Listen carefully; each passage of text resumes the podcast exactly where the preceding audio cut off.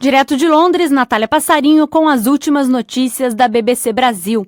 O governo sírio continua a atacar o leste de Guta nos arredores de Damasco, contrariando o cessar-fogo aprovado pelo Conselho de Segurança da ONU. Ativistas dizem que pelo menos 14 civis morreram no domingo durante os bombardeios. Outras 18 pessoas estariam sendo tratadas com sintomas de exposição a gás de cloro.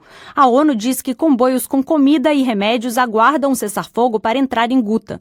Desde que o governo sírio intensificou os ataques à região, há mais de uma semana, mais de 250 pessoas morreram, inclusive crianças. O presidente Bashar al-Assad tenta retomar o território que está sob controle de forças rebeldes. E o presidente da Coreia do Sul disse que os Estados Unidos devem reduzir as exigências para permitir a abertura de negociações com a Coreia do Norte.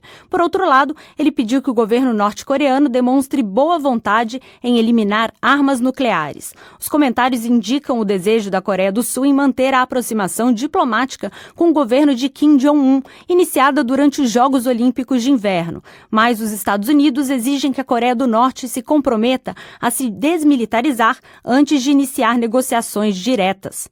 Sensores da China estão apagando na internet críticas ao anúncio de que o presidente Xi Jinping poderá permanecer no poder indefinidamente. No domingo, a mídia estatal informou que o Partido Comunista pretende alterar a Constituição para acabar com limites aos mandatos de presidente.